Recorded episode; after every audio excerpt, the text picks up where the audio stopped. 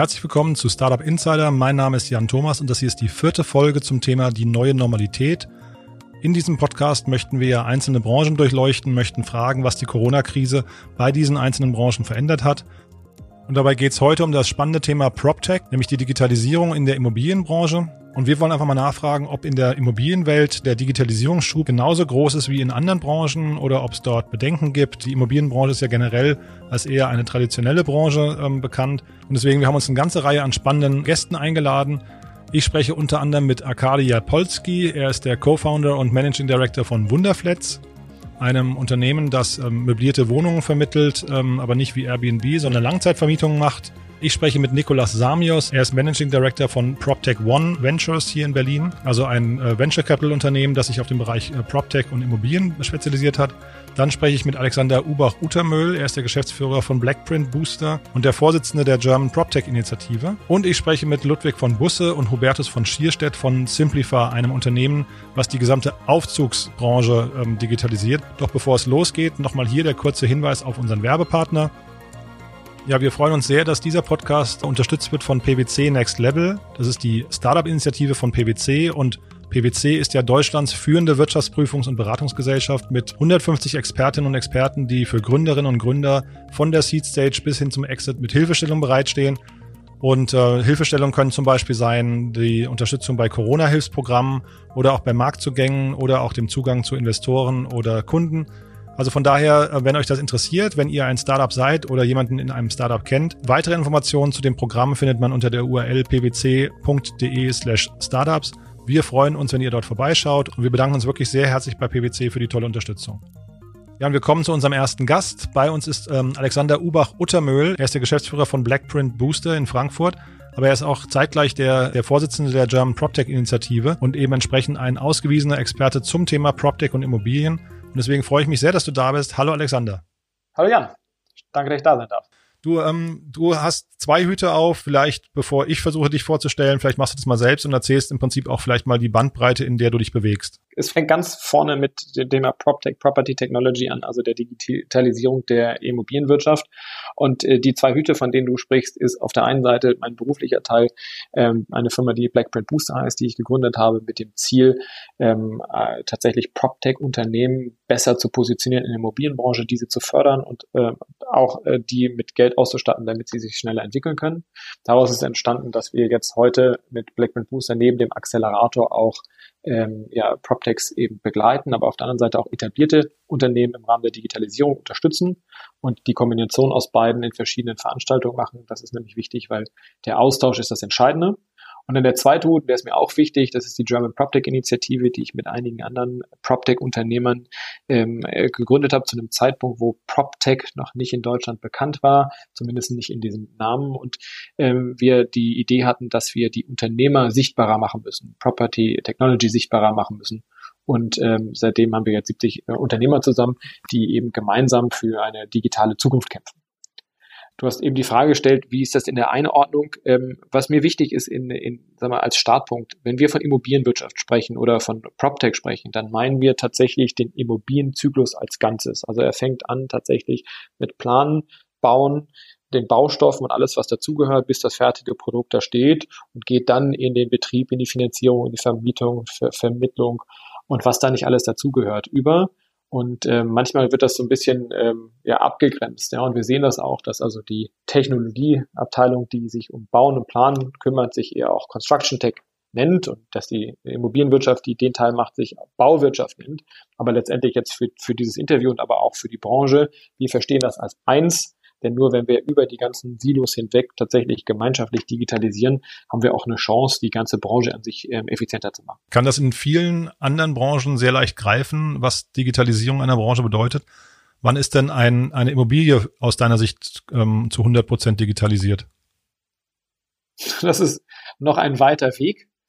Aber wenn wir, wenn wir ganz vorne anfangen, ähm, das, das Greifbarste ist eigentlich, dass du aus, äh, aus dem äh, Planungsprozess einen digitalen Zwilling eines Gebäudes hast, der im Bauprozess schon sich regelmäßig abgleicht, dass du also misst, ist die Schraube zum richtigen Zeitpunkt an der richtigen Stelle mit der richtigen Kraft angezogen. und das dann weiterverfolgst bis hin zur Nutzung, so dass du als Immobilieneigentümer eigentlich jederzeit in der Lage wärst, den digitalen Zwilling anzugucken und zu sagen, wie sieht er aus? Hat sich was verändert? Wie sieht die Technologie aus? Habe ich die richtigen Verbräuche? Kann ich Dinge optimieren? Das ist äh, möglicherweise in anderen Branchen schon üblich. Also bei einem Flugzeugtriebwerk hast du das in Echtzeit, du weißt, ob sich das Ding richtig rumdreht und wie der Verbrauch ist und ob es da andere Drücke gibt. In der Immobilienbranche ist das eben nicht so. Und äh, der, der, der Kern, warum das nicht so ist, ist, dass die meisten Akteure zwar Dinge verbessern können, aber davon nicht profitieren. Also ein Beispiel, der Projektentwickler, der kann extrem nachhaltig bauen und ein total tolles äh, digitales Gerüst aufbauen, digitalen Zwilling aufbauen. Wenn es aber, aber er nutzt es nicht. Und der Nutzer, der das eigentlich haben möchte, also das ist der Mieter des späteren Eigentümers, der hat aber gar nicht die Möglichkeit, mit dem Projektentwickler Kontakt aufzunehmen und sagen, mach mir das bitte. Und da kommen wir immer wieder an so Brüche in dem, in der Wertschöpfungskette, äh, die es gilt zu überwinden. Jetzt hängt ihr ja ganz nah dran an der Bauwirtschaft und der Immobilienbranche. Der geht's vermeintlich gut, zumindest im Moment noch. Äh, die ist wahrscheinlich auch stabil aus Corona rausgekommen. Ich weiß nicht, wie da deine Einschätzung ist. Gibt's denn Unternehmen bei euch im Verband ähm, oder Bereiche, wo du sagst, die haben sich stark verändert durch Corona? Ja, ich würde das, würde das dreiteilen. Die Unternehmen, die an der Bauwirtschaft hängen, haben, also Tech-Unternehmen haben momentan noch keine Eintrübung. Die äh, Bauwirtschaft selbst sagt, wir haben volle Auftragsbücher, wir sehen zwar dunkle Wolken am Himmel, aber momentan trifft uns das nicht. Die ersten, die das treffen würde, wären die Planer und da hören wir bis jetzt noch nicht, dass da ähm, eine starke Eintrübung ist. Also den PropTechs geht es momentan sehr gut. Ähm, dann die zweite Kategorie von PropTech sind diejenigen, die tatsächlich Geschäftsmodelle haben, die unmittelbar Wirkung entfalten. Also wir haben eben im Vorgespräch über die Digitalisierung von Aufzügen gesprochen.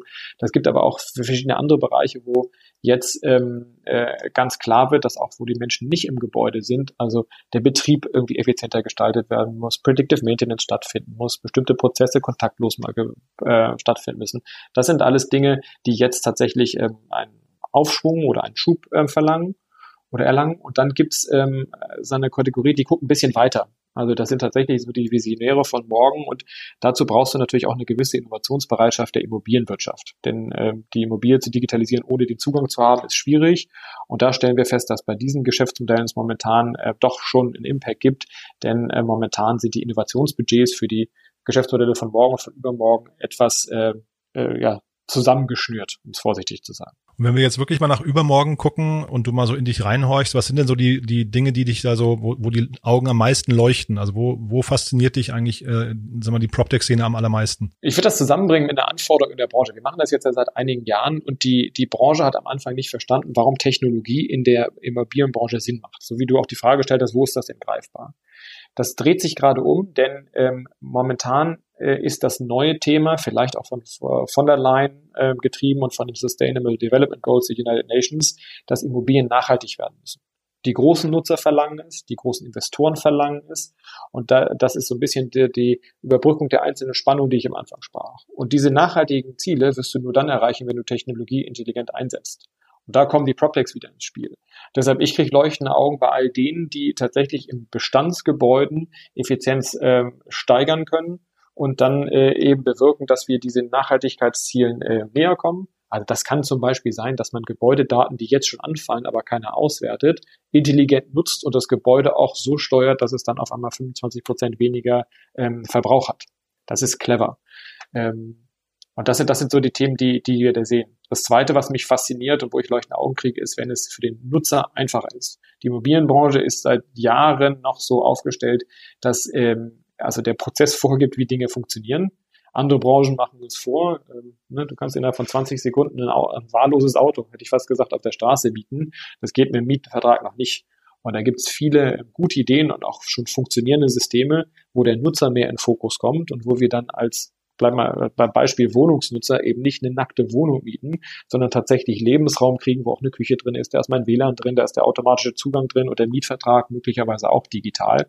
Und es ist eben nicht dieser mühsame Prozess, den wir vielleicht aus der Vergangenheit kennen. Mhm. Und also ist sehr spannend. Und kann man, kann man so ein bisschen gegenüberstellen, wie viel Prozent der PropTech-Startups sich mit dem Thema, ich weiß nicht, Kostenreduktion beschäftigen und wie viele Aufwertungen von Gebäuden im Fokus haben? Oh, meine, meine, meine Kollegen könnten das, die würden jetzt auf den Knopf drücken und das sofort äh, auswerten. Ich kann dir die Zahl gerne nachliefern, aber äh, kann ich dir jetzt nicht sagen. Ähm, vom vom groben Einordnung her, wenn du, wenn du sagst, wo befinden sich die PropTechs im erste Stufe tatsächlich Effizienzsteigerung, ähm, ja, da sind die meisten. Das war auch der, sagen wir, der, die erste Einflugsschneise der beginnenden PropTech-Szene. Die zweite ähm, Ebene, Erweiterung der Wertschöpfung, das sind ähm, weniger, ähm, die aber dann tatsächlich äh, kraftvolle äh, Geschäftsmodelle haben. Und die dritte Stufe, also richtig neue innovative äh, Geschäftsmodelle, das sehen wir vereinzelt. Okay, spannend. Dann vielleicht als allerletzte Frage nochmal, wo siehst du gerade noch Lücken für, für Startups im PropTech-Bereich? Also was sind so Bereiche, die noch unterentwickelt sind? Die PropTechs sind sehr spezifisch in dem, was sie tun. Das ist in anderen Branchen auch so. Ähm, was entscheidend ist, dass wir als Tech-Szene zeigen, dass Kollaboration und Kooperation zu mehr führt. Die etablierte Branche ist bis jetzt noch nicht so offen für Kooperationen und jeder macht sein eigenes Ding. Daher auch diese ganzen verschiedenen Silos. Und ähm, es wird aus meiner Sicht auf der Tech-Seite dann spannend, wenn es, Ko wenn es Kooperationen zwischen den Tech-Unternehmen gibt und diese ganzen Lücken sich schließen. Und daraus wird es dann natürlich auch wieder äh, Spezifika geben, wo man äh, möglicherweise eine Lücke schließen muss. Aber wir sind schon relativ gut aufgestellt in den verschiedenen Bereichen. Die Verbindung ist aber das Entscheidende, damit der damit der, ja, die Daten und damit auch der Kunde eben eine durchgängige äh, positive Erfahrung hat und nicht immer wieder von vorne anfängt. Super spannend. Alexander, dann danke ich dir für die, für die Einblicke. Haben wir aus deiner Sicht was Wichtiges vergessen? Ja, ähm, ich freue mich, dass du das Thema PropTech aufgreifst, denn ähm, die Digitalisierung der Immobilienwirtschaft ist insofern für uns alle spannend, weil wir alle in Gebäuden leben, in Gebäuden arbeiten und ähm, diese diese umgebende Umgebung, die wir uns da schaffen, für uns extrem wichtig ist. Deshalb also, wenn die Nutzer, du und ich, tatsächlich auch verlangen, und sich wünschen und auch artikulieren, dass sich da was verändert, dann ist das nochmal eine weitere Motivation für die Immobilieneigentümer, für die Immobilienbetreiber und für die, die die Dinge planen, ähm, tatsächlich von vornherein an uns zu denken und die digitalen Möglichkeiten, die es gibt, in der Bewirtschaftung, mit den Sensoren und auch im Zugang ähm, mit einzuplanen. Also insofern, äh, das, was wir hier überall in aller Welt merken, dass die Dinge leichter werden durch digitale Prozesse, digitale Tools, das sollten wir eben für die Immobilienbranche auch einfordern. Hm.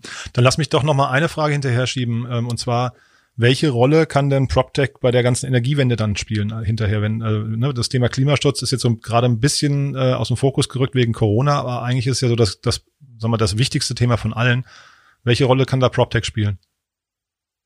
Eine, eine sehr große. Also wie ich gerade sagte, Nachhaltigkeit ist ein Megathema, Megatrend in der Immobilienbranche. Die großen Fondshäuser können gar nicht anders. Die kirchlichen Träger, die äh, Immobilienfonds haben, Ärztekammern, äh, geben das vor.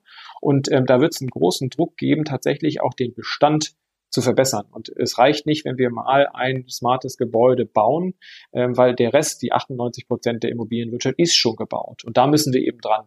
Und deshalb ähm, mit Technologien, Sensoren, die du, die du retrofit in die Gebäude bringst und damit die, die, die, die Verbräuche reduzierst, ähm, ist es äh, ein, ein fundamental wichtiges Thema. Das ist aber nicht nur ein Thema der Immobilienwirtschaft und der PropTechs. Da müssen alle mit dran, da müssen auch die Nutzer mit dran, da muss auch der Betriebsrat der Nutzer mit dran, ähm, damit wir im Grunde im Summe äh, die Gebäude so smart machen können, dass sie, dass sie bedarfsabhängig äh, betrieben werden und ähm, effizienter genutzt werden, weniger leer stehen, ähm, smarter äh, gesteuert werden. Und daraus ergibt sich dann ganz klar eben auch der reduzierte Verbrauch, der reduzierte CO2-Footprint. Alexander, vielen, vielen Dank. Ähm, war wirklich sehr spannend und dann ja, toi toi toi für die nächste Zeit. Ebenso, vielen Dank und ähm, ja, dir auch alles Gute. Bleib gesund.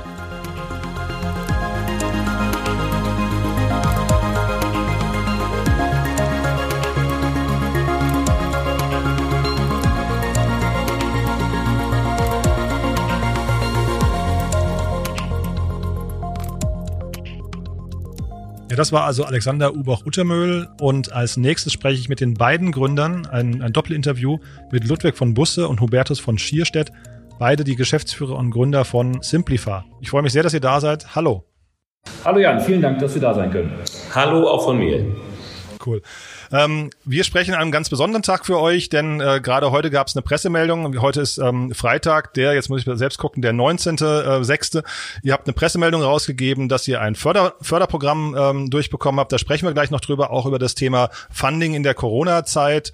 Aber bevor wir da einstell, äh, einsteigen, stellt euch doch mal bitte kurz vor und auch, was Simplify macht. Ja, mein Name ist Hubertus, äh, ich bin 42 Jahre alt, habe drei Kinder und bin Geschäftsführer und Mitgründer von Simplifa. Wir digitalisieren Aufzüge und helfen den Immobilieneigentümern, ihre Aufzüge besser zu verwalten. Ja, hier ist äh, Ludwig, auch 42 Jahre alt, auch drei Kinder. Und ähm, wir, ja, ich bin für den Vertrieb bei der Simplify zuständig und äh, genau, wir sind angetreten, das Thema Aufzüge zu digitalisieren. Aufzug ist ein immobiles Gut, ähm, meistens sehr alt, in einem Schacht fahrend und äh, alle Informationen liegen eben noch analog vor. Bedeutet, ich muss immer zum Aufzug hinfahren und wenn man diese Informationen digitalisiert und verfügbar macht für die beteiligten äh, Parteien, dann äh, entstehen enorme Effizienzen und Kostenoptimierungsmöglichkeiten. Mhm, jetzt sagt ihr schon, immobiles Gut. Das klingt ja danach, dass es relativ schwierig aus dem Homeoffice zu betreiben ist. Aber bevor wir da einsteigen, ähm, ich hatte euch im Vorfeld schon gesagt, ich bin relativ unerfahren im Bereich PropTech. Vielleicht könnt ihr mal aus eurer Sicht kurz einmal mal den Markt PropTech beschreiben. Was ist denn alles genau aus eurer Sicht PropTech? Ja, PropTech ähm, ist ähm, eine ähm, Abkürzung, wie man sie auch in anderen Bereichen und Branchen findet, wie Fintech, Medtech ähm, und also wird zusammengestellt aus den äh, Begriffen Property und äh, Technik. Und daraus wird dann eben PropTech äh, bedeutet ähm, oder PropTech vereinheitlicht alle ähm, Unternehmen, jung oder auch älter, die in der Immobilienwirtschaft versuchen, Prozesse zu digitalisieren, zu automatisieren und mit den neuen Möglichkeiten wie zum Beispiel AI und ähm, Machine Learning Themen zu ja, verbessern. Und jetzt äh, das Thema Aufzugwartung. Ähm, das, du hast ja gerade gesagt, das ist ein immobiles Thema. Wie funktioniert sowas jetzt, wenn man in der, in der Corona-Zeit quasi nicht vor Ort sein kann? Das ist ja de facto eigentlich ein Widerspruch oder, oder wie hat man sich das vorzustellen? Naja, der Aufzug, ähm, der ist, der hat ja viele Probleme, bloß kein Corona. Und ähm, diese, ähm, diese Probleme ähm, sind eben häufig damit verbunden, dass Rechnungen in ein Büro flattern, äh, meistens noch per Post, dass ähm, ähm, Anrufe in ein Büro kommen für Störungen etc. und in einem Normalzustand eben im Büro Leute sitzen, die diese Prozesse hinterher auch bearbeiten. In der Tat ist das in, in einem Lockdown-Szenario oder einem Homeoffice-Szenario eher schwieriger. Und da greifen dann genau digitale äh, Möglichkeiten sehr gut, die dezentral gelagert sind und wo bestmöglichst digitale Rechnungen, egal wohin gesendet werden können oder empfangen werden können und von dort aus die Prozesse ähm, ähm, ja, unabhängig von Ort und Zeit verarbeitet und ähm, dokumentiert werden können. Und da ist hinterher so eine Lösung, wie wir sie anbieten, eben ähm, sehr praktisch oder ist dann genau richtig ähm, zu nutzen. Ähm, allerdings ist das eben, bedeutet das, dass auch alle Stakeholder, also alle Beteiligten, die Wartungsfirmen, äh, Verwaltungen, Eigentümer, ja irgendwo auch eine digitale Basis haben müssen. Und das ist in der Tat nicht ganz äh, einfach. Mhm. Und könnt ihr jetzt schon erahnen, ob sich das Ganze durch Corona bei euch verändert hat? Also äh, diese Branche, wird die sich verändern? Also davon gehen wir ganz stark aus, ähm, weil aus zwei Gründen. Zum einen ähm, entsteht bei, bei solchen ähm, ja, sag mal, externen äh, Faktoren, die ähm, einen enormen Kostendruck verursachen, ja, ähm, der Fokus mehr auf die ähm, ja, Betriebskosten. Also was habe ich für Fixkosten, was habe ich für laufende Kosten, die ich eventuell anpassen kann. Und da spielt Aufzug äh, immer und äh, fast uneingeschränkt eigentlich in den Top 5 der Kosten Kostentreibern in einer Immobilie eine Rolle. Äh, und damit entsteht ähm, ja ein, eine, der Fokus auf Kosten ähm, erhöht sich und somit gerückt auch das Thema Aufzug eher in den Fokus. Äh, zum anderen ähm, ist es so, dass wir das ja in einem, dass Wartungsverträge oder ähm, Service-Themen rund um Aufzüge oder Fördertechnik ja in, unter einem Volllast-Szenario abgeschlossen werden. Also wenn ich ein Einkaufszentrum habe oder ein Bürogebäude betreibe, dann ähm, habe ich da möglichst hundertprozentige Auslastung und entsprechend ähm, sind Wartungszyklen und auch Dienstleistungen gestrickt. Jetzt habe ich von heute auf morgen einen Lockdown. Das heißt also, ein ähm, Retail Center, der normalerweise sieben Millionen Besucher ähm, erwartet, hat jetzt null. Und, aber die Wartungsverträge laufen weiter. Und ähm, da kommt keiner freiwillig auf die Idee zu sagen, okay, wir setzen mal den Wartungszyklus aus. Und da kann Digitalität und zum Beispiel Sensorik, ein Aufzugsmonitoring-System, so wie wir es anbieten, eben Klarheit schaffen. Und wir haben das auch jetzt gezeigt bei einem Kunden in Köln, ähm, der eben ähm, vor Szenario ähm, ähm eine, eine, eine, einen Nachweis hatte, wie oft und wie häufig seine Aufzüge gelaufen sind und jetzt während Lockdown. Und da haben wir eine, ähm, eine Senkung von 97 Prozent. Das heißt, der Aufzug steht praktisch nur noch. Und dann stellt sich natürlich die Frage, ob ich den dann noch warten muss. Und ähm, das kann man hinterher in neue Verträge und Vertragsformen ähm, münden lassen, die dann eine, Flexi äh, eine höhere Flexibilität, Flexibilität äh, erlauben und somit auch äh, wiederum zu Kostenoptimierungen führen können. Mhm.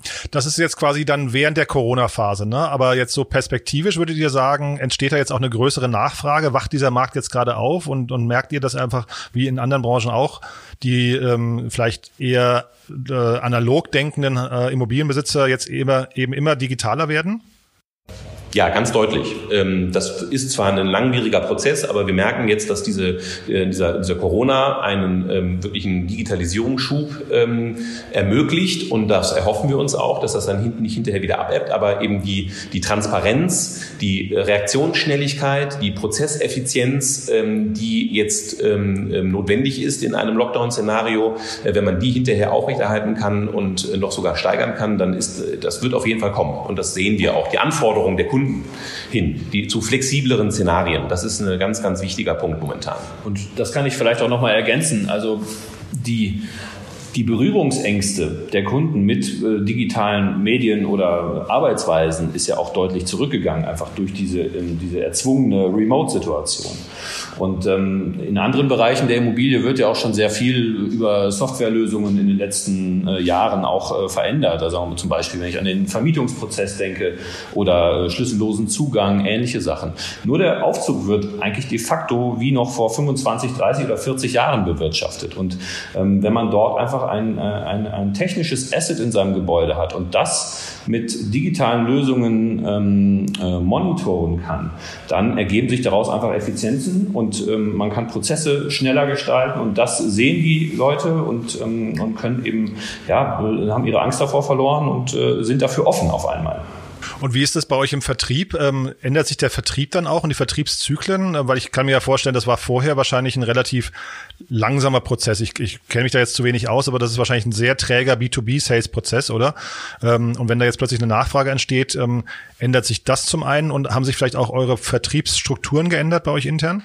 Ähm, ja, also da, hast du vollkommen recht. Die, der Vertrieb ähm, ist langwierig und ähm, ist eben, da wir auch deutschlandweit unterwegs sind, eben doch sehr überregional und ähm, das hat natürlich eine Menge Reisezeit auch mit sich gezogen. Und ähm, wenn man reist und unterwegs ist, dann ist natürlich auch so Terminierung oder Termine sind dann befristet möglich. Und das ist natürlich jetzt über digitale äh, Möglichkeiten wie Teams oder äh, Zoom ist, äh, kann, schafft man, äh, wenn man sich äh, anders organisiert, ähm, auf einmal das Doppelte an Terminen. Ähm, und das ist natürlich eine, bringt Geschwindigkeit rein oder die Chance, Geschwindigkeit zu generieren. Ähm, auf der anderen Seite ist der persönliche Kontakt in einer eher ähm, ja, traditionellen ähm, ähm Branche dann doch ähm, notwendig, um den finalen Abschluss machen zu können. Also da merken wir schon und wir haben äh, in Corona jetzt gerade ähm, zwei neue Vertriebler auch eingestellt, ähm, um eben diesen Prozess auch ähm, in der Direktansprache auch nochmal zu verstärken und erhoffen uns da jetzt eben für das nächste Halbjahr auch einen Schub. Darf ich da noch mal einmal nachhaken, weil ich finde das total interessant. Wie baut man denn Vertrauen auf, wenn man quasi sich nur über Zoom kennenlernt? Weil jetzt mal in der persönlichen Präsentation, da wirkt ja quasi die, der ganze, die ganze Aura der, der Person. Aber wie ist denn das, wenn man jetzt quasi nur über Zoom miteinander spricht? Kann man da bei, bei kalten Kontakten Vertrauen aufbauen? Ich meine schon, ähm, bis zu einem gewissen Grad. Ähm, ich, es kommt eben darauf an, in wie, wie man dieses Gespräch aufbaut. Wenn man in dieses Gespräch eben ganz klar mit so einem Verkaufsansatz reingeht oder also mit einem Verkaufsfokus, dann ähm, ist das äh, schwierig. Wenn man aber dieses Gespräch ähm, eher wie ein Telefonat ähm, in ja, unter Freunden vielleicht ähm, aufbaut, indem man einfach mal ähm, auch die persönlichen, ne, jeder hat ja in der Corona-Phase äh, einfach eine, eine, andere Situation vor und, und, hat andere Erfahrungen gemacht und sitzt zu Hause und hat einfach einen, äh, andere, andere Themen auch. Und wenn man die eben erstmal ähm, ähm, auch bespricht und sich austauscht, wie man das so gemacht hat und ne, der eine hat einen Garten, der andere nicht und so weiter, dann hat man da eine ganz andere, auf einmal eine ganz andere Basis. Und das ist vielleicht auch das Positive an dieser Pandemie, dass man sich miteinander digitalisiert. Ne? Man hat also was Gemeinsames, was man teilt und was man er erlebt und hat somit auch eine, ähm, ja, einen, andere, ähm, einen anderen Zugang. Und das ist eine, sehr, sehr positiv. Also ich finde, diese, man muss dieses ähm, Videotelefonie muss man dazu benutzen, um ähm, sich ja ähm, in einen ähm, mit einem, einem Wohlfühl-Szenario ähm, zu verwandeln. Und dann kann man eben, ähm, also man wird weniger schnell bei Du, äh, würde ich sagen, ähm, als beim Bier auf Networking-Veranstaltungen, aber das kann man ja dann nachholen. Ja, klingt total nett, wie du es beschreibst, ja. Ähm, ich habe noch einen anderen Punkt, den ich bei euch ähm, äh, gesehen hatte. Ihr, ihr hattet ja eine Funding-Runde, ich glaube im April war das, ne? Das heißt also schon mitten in der Corona-Zeit. Also wie, wie lief das denn eigentlich? War, war das in der Corona-Phase tatsächlich oder habt ihr die nur später bekannt gegeben? Und wenn es in der Corona-Phase war, dann war das wahrscheinlich relativ schwierig, die auch abzuschließen, oder? Ja, wir haben äh, in der Tat den, ähm, ähm, den Vertrag für die Kapitalerhöhung haben wir äh, Mitte April unterzeichnet und ähm, wenn man sich da zurückerinnert, das war ja nur wirklich zu, zu, ja, zu den, zu den am unübersichtlichsten Zeiten der, äh, der Corona-Phase, sage ich mal, der Hochzeit der Corona-Phase. Und ich meine, so einen Vertrag unterschreibt man natürlich auch nicht von heute auf morgen. Da ist natürlich ein bisschen Vorarbeit davor gewesen. Wir haben neue Investoren mit dazugeholt. Wir haben auch mit unseren bestehenden Investoren diese Kapitalrunde strukturiert und äh, hatten äh, letztendlich die Termsheets unterschrieben ähm, äh, schon im Januar. Also bevor das irgendwie ernst wurde. Ne? Da gab es in China die ersten Corona-Vorfälle. Und ähm, das war natürlich dann in der Zeit, als die Verträge ausgearbeitet wurden und man dort wirklich äh, äh ja, intensiv wird, ähm, äh, da habe ich da schon immer äh, doch sehr genau äh, versucht hinzuhören, was da auch zwischen den Zeilen äh, gesprochen wird. Denn ähm, man hat das, spricht dann ja auch noch weiter mit externen Investoren und ganz viele haben auch gesagt, nee, also wir machen jetzt erstmal überhaupt nichts. Das, da müssen wir erstmal warten, bis sich der Nebel dichtet und wir müssen auch die Leute persönlich treffen, sonst, sonst machen wir hier gar nichts. Also war eine ganz große Verunsicherung insgesamt auch zu spüren. Gott sei Dank haben die äh, Investoren auch äh, schnell gesehen, dass eben unser Geschäftsmodell insgesamt doch relativ robust ist, weil eben Aufzüge laufende Verträge haben und die Kunden den, äh, diese Lösung auch permanent weiter nachfragten. Ähm, aber ich muss sagen, dass mir da doch auch ein äh, Stein vom Herzen gefallen ist, als wir dann wirklich den Vertrag unterschrieben haben, ähm, weil, sag mal, das hätte auch, ne? also man weiß, wusste da so wirklich nicht so genau, was, was morgen ist. Und ähm, insofern sind wir froh, dass es geklappt hat und äh, das, das hilft uns natürlich auch stark. Toll, ja. Und jetzt habt ihr quasi heute oder gestern nochmal einen Förderantrag ähm, durchbekommen vom äh, Profit, heißt das Programm. Könnt ihr da nochmal beschreiben, was das genau ist und vielleicht auch für wen sich das noch lohnen könnte und vielleicht auch wie aufwendig das war, ähm, den zu bekommen? Ja, gerne. Das ist ähm ähm, das ist ein Förderprojekt der äh, Investitionsbank Berlin. Ähm, das gibt es auch in anderen Bundesländern, wird dort eben über die Landesförderbanken verteilt. In Brandenburg ist es dann die ILB und in den anderen Bundesländern ähm, äh, analog, nehme ich an. Und äh, dort werden Projekte gefördert, die eben einen hohen Technologie- und Forschungsansatz verfolgen. Und in unserem Fall ist es so, dass wir eben die Digitalisierung von Aufzügen ja nicht nur auf Dokumentenbasis oder auf Vorgangsbasis und, und dem Bestandskomponenten machen, sondern dass wir eben auch äh, eine sensorische Überwachung ähm, der Aufzüge anbieten. Und die sensorische Überwachung, die kann man natürlich, äh, so wie das ähm, auch schon passiert, machen, okay, der Aufzug äh, fährt oder er fährt eben nicht. Aber interessant ist ja, wenn er nicht fährt, warum fährt er nicht? Und noch interessanter ist es zu sagen, ähm, hier ist ein Teil, das macht irgendwie komische Geräusche und wir wissen, dass wenn solche Geräusche entstehen, dass das dann nur noch zwei Monate hält.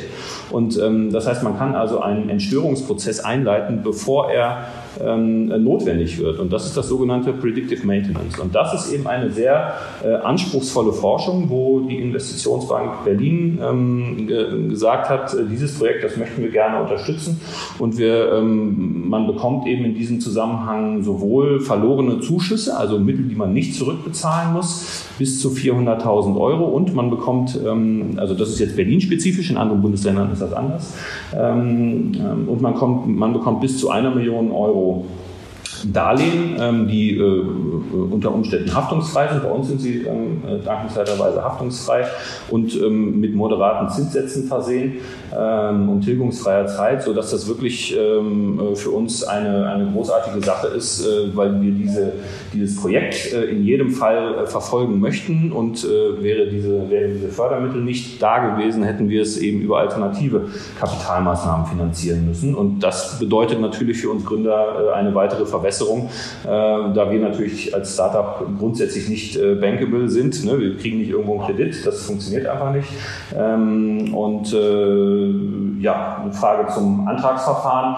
Ähm, also das ist jetzt nicht so, dass man da einmal anruft und sagt, ich hätte das gerne, ähm, sondern äh, dort äh, muss man äh, durchaus äh, eine, äh, eine, ja, ich würde mal sagen, kleine Maßarbeit abgeben. Also unser Antrag äh, hat etwa ein Volumen von, von 60 bis 70 Seiten Text plus Anlagen und Nachweisen und so weiter. Man muss sehr konkret planen, wie man vorgehen möchte und welche Meilensteine man wann erreichen möchte, mit welchem Personalansatz, welche Fremdleistungen man einkauft und so weiter und so fort. Das wird dann auch nicht nur kaufmännisch mit den Augen einer Bank geprüft, sondern eben auch durch einen äh, technischen Gutachter, äh, der eben ne, die, äh, den Anspruch des Projekts äh, eben auch untersucht und sagt, ob das überhaupt möglich ist oder nicht.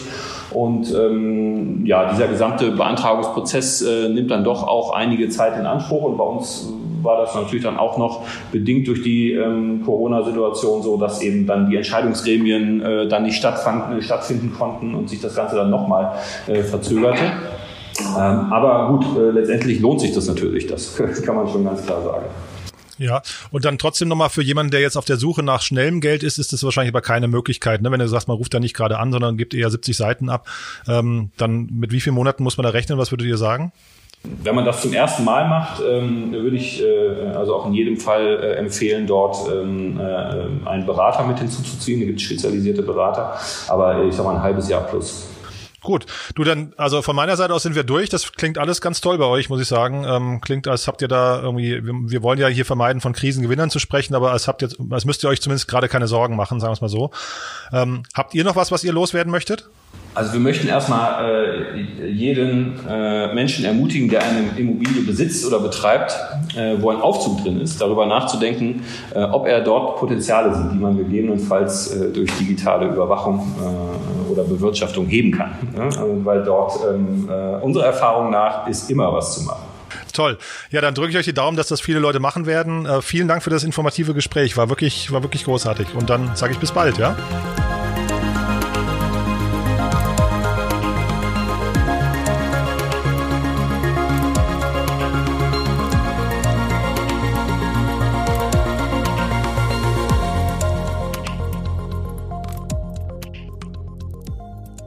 Ja, das war also das Team von Simplify und es war wirklich ein gutes Beispiel dafür, warum ich meinen Job so mag, denn ich hätte echt nicht gedacht, dass das Thema Aufzüge so spannend sein kann. Ja, und nicht nur das Thema Aufzüge, auch die gesamte PropTech-Welt ist eine, ist eine spannende Szene. Ähm, jemand, der sich damit auch sehr gut auskennt, ist Nikolaus Samios. Wie vorhin schon angekündigt, der Geschäftsführer von PropTech One Ventures. Er ist jetzt bei uns. Ich freue mich sehr, dass du da bist. Hallo Nico. Hallo Jan, grüße dich. Toll, dass du da bist. Bevor wir einsteigen, Nico, erzähl doch mal kurz, du bist der VC im PropTech-Bereich, erzähl doch mal kurz ein bisschen was zu deiner Person und zu eurem Unternehmen. Gerne. Also ich habe sehr früh angefangen als Unternehmensgründer noch zu Schulzeiten, als äh, mehr oder weniger das Internet um die Ecke kam, die erste Firma gegründet und bin dann äh, selber Konsument gewesen von Venture Capital, habe also für meine Firma äh, von einem frühen Art Corporate Venture ähm, Fonds Geld aufgenommen. Ähm, das war ein super spannendes Projekt und ganz viele Freunde haben mich gefragt, hey, ähm, wo kriegt man denn so die erste Million Risikokapital her, wenn Friends, Family and Fools Geld alle ist? Und aus dieser Betätigung heraus bin ich mehr und mehr reingerutscht eigentlich in diesen Bereich Venture-Transaktionen zu strukturieren, ähm, Gründer zu beraten, beim Fundraising M&A-Team zu machen, Exit-Prozesse zu machen und dann letztendlich so eine Art Family-Office-Struktur aufzubauen für sehr große Business Angel und darüber sind wir dann letztendlich ähm, Ende 2017, Anfang 2018 zu dem Thema gekommen, auch eigene Fonds aufzulegen. Und PropTech One ist eben genau das Ergebnis, ist äh, aus unserer Sicht so der erste Vertical-Fonds für das Thema PropTech Construction Tech in Europa gewesen. Anfang 2018 als unternehmerisches Projekt gestartet mit eigenem Geld. Zwischenzeitlich circa 30 ähm, Gesellschafter dabei, die alle aus der Immobilienwirtschaft kommen. Du bist Investor mit der Spezialisierung auf PropTech. Ähm, wir wollen herausfinden, wie es der PropTech-Szene gerade geht und ob die sich verändert ähm, durch, durch Corona. Bevor wir darüber reden, wollte ich mit dir aber mal ganz kurz über deine Rolle als VC sprechen. Du hast vor zwei Jahren ein sehr viel beachtetes Buch rausgebracht, Deals Terms VC. Äh, das hast du zusammen mit Anja Arnold publiziert. Kannst du mal beschreiben, ah, vielleicht was das für ein Buch war und dann kannst du vielleicht mal kurz überlegen, ob an dem Buch irgendwas verändert werden müsste jetzt vor dem Hintergrund der Corona-Krise. Ja, das ist eine gute Frage. Also äh, die, die Motivation, das Buch damals zu schreiben, war äh, vereinfacht gesagt, dass wir, ähm, sag ich mal, Praktikanten oder jungen Teammembern am ersten Tag immer nur amerikanische Bücher auf den Tisch stellen konnten, ähm, wo eben einfach so die Basics drinstehen, ne? wie, wie so ein typischer Venture Capital äh, Deal funktioniert, was steht da in so einem Teamsheet drin, was ist Drag-Along, was ist Tag-Along, was ist Vesting und so weiter. Und wir haben uns eigentlich immer gewundert, dass es da kein gutes deutschsprachiges Buch gibt, was ja auch nicht nur, sag ich mal, was die Sprache angeht, lokalisiert ist, sondern natürlich auch, was die hiesigen Gepflogenheiten eines Venture Deals eben abbildet. Und dann haben wir das eben, glaube ich, so über eineinhalb Jahre eben mal geschrieben, äh, nebenher und auch eben mit dem Anspruch, alles selber zu schreiben und auch noch irgendwie 20, 30 Leute zu interviewen dazu. Und ähm, genau, das freut mich insofern, dass das dann ganz gut angekommen ist. Und ich glaube auch zum großen Teil äh, äh man auch heute noch lesen kann, ohne dass man das Gefühl hat, 80 äh, Prozent ist veraltet, weil eben viele Basics natürlich gleich geblieben sind. Ne? Also um zu deiner Frage zu kommen. Ähm, was wir momentan sehen in Venture-Transaktionen, die ja durchaus weiterhin stattfinden, also das ist ja erstmal die erste Feststellung, dass wir jetzt nicht in einen nuklearen Winter gewechselt haben, wo quasi gar nichts mehr geht, irgendwie sechs, neun Monate lang, sondern es finden weiter Transaktionen statt. Und was wir jetzt sehen, ist, dass ähm, auch die jetzt nicht total anders sind, aber tendenziell vielleicht das Pendel ein bisschen Richtung investorenfreundlichere Konditionen ausschlägt, wohingegen es vielleicht vor Corona teilweise, äh, je nach quasi Sektor, äh, ein bisschen gründerfreundlicher war. Also was heißt das? Ähm, ist natürlich zum einen das Thema Bewertungen, die aufgerufen werden können in unterschiedlichen ähm, Stages. Es sind aber auch so Sachen im Kleingedruckten. Also zum Beispiel, es gibt ja diese berühmt-berüchtigte Liquidationspräferenz, die eigentlich Usus ist in allen Venture Capital Verträgen und da gibt es verschiedene Ausgestaltungen. Und man kann zum Beispiel eben die Liquidationspräferenz mit Anrechnung machen, das ist die eher gründerfreundliche. Oder man kann die Liquidationspräferenz ohne Anrechnung machen, das ist eher die investorenfreundlichere. Und momentan würde ich sagen, sehen wir öfters wieder die ohne Anrechnung. Vor der Krise haben wir öfters die mit Anrechnung gesehen, als Beispiel. Ne? Also im Detail tun sich Gründer jetzt vielleicht einen kleinen Tacken schwieriger, weil einfach die Investorenlandschaft ein bisschen ausgedünnt ist, zumindest mal temporär. Ähm, aber im Grundsatz sind, glaube ich, die, die, die, die grundsätzlichen Regeln sind noch intakt und ein gutes Team findet auch weiterhin Kapital. Mhm. Und vor dem Hintergrund einer langfristigen Partnerschaft ist es ja wahrscheinlich auch nicht so, dass jetzt Investoren anfangen, diese, diese momentane Situation auszunutzen, oder? Also es gibt natürlich hier und da die Angst, dass, dass Investoren es ausnutzen könnten, aber ich glaube, jeder, der ein bisschen schon länger im Markt ist und ein bisschen professioneller das betreibt, der weiß genau, was du gerade auch schon angedeutet hast, dass so ein kurzfristiges, äh, jetzt mal krass gesagt, den anderen über den Tisch ziehen, sich langfristig eben nicht rentiert. Weil das ist ja der Einstieg in eine ja sehr intensive Beziehung, kann man schon sagen, äh, zwischen Gründer und Investoren und ja auch zwischen, sage ich mal, Business Angels, die vielleicht schon drin sind und dem VC, der dazu kommt. Und dann kommt ja später noch ein weiterer VC zu. Also es ist ja ein sehr äh, sehr komplexes ähm, Verhältnis, was da entsteht, mehrdimensional. Und wenn man das äh, von Anfang an äh, zu stark einseitig ausgestaltet, rächt sich das normalerweise. Ne? Deswegen, ja, im Grundsatz ähm, glaube ich eben auch, führt das eben auch zu einer gewissen Stetigkeit der Terms. Aber natürlich gibt es immer wieder Wellen, wo eben äh, Founder auch mal sehr krasse Bewertungen eben aufrufen können, ja, weil da eben dann auch mal ein kleiner Hype ist und, und eine gute Phase ist in dem Sinne, ja, für sie. Und jetzt ist halt vielleicht gerade wieder eine etwas nüchternere Phase. Und logischerweise, was halt die einzelnen Gründer dann vielleicht ein bisschen äh, frustriert, ist vielleicht dann eben auch für andere Investoren eine gute Gelegenheit zu investieren. Ne? Also da, da insofern funktioniert, glaube ich, der Markt auch schon so ein bisschen, weil äh, vielleicht gibt es dadurch eben auch wiederum neue Investoren, die sagen, Mensch, äh, keine Ahnung, weiß ich nicht, ich habe jetzt viel Geld an der Börse verloren als Beispiel. Ähm, äh, ich überlege mir jetzt, ob ich nicht eben doch mehr in Private Equity und Venture Capital mache. Ne? Also nach der Krise investieren ist klassischerweise für, für Venture und Private Equity gute Saison. Ja, das kann man, kann man also nachweisen aus vielen Jahrzehnten Daten. Ähm, deswegen also der professionelle Investor investiert jetzt eigentlich erst recht. Nehmen wir das mal als Brücke zur PropTech-Welt. Wie geht es in der PropTech-Szene gerade? Und bevor, bevor, du das beantwortest, kannst du vielleicht einmal für den geneigten Zuhörer einmal kurz erklären, was PropTech eigentlich genau alles umfasst, weil das ja eine relativ, eine relativ große Bandbreite. Ja, also ähm, wenn man versucht, eine Begriffsdefinition zu machen, dann würde ich am ehesten sagen, es geht um die Digitalisierung der Immobilienwirtschaft. Und dann kann man sich quasi angucken, was ist denn Immobilienwirtschaft? Und letztendlich ähm, zerfällt die eben in zwei, drei Bereiche. Ähm, klassischerweise wird es unterteilt nach Wohnimmobilien, also ähm, dass das quasi jeder kennt, weil er entweder eben eine besitzt oder ein Mieter ist, nach Büroimmobilien, ähm, nach Retail-Immobilien, also Ladenfläche, nach Hotels äh, und, und Logistik. Das sind so die typischen, sagen wir mal, fünf, fünf Verticals im Immobilienbereich.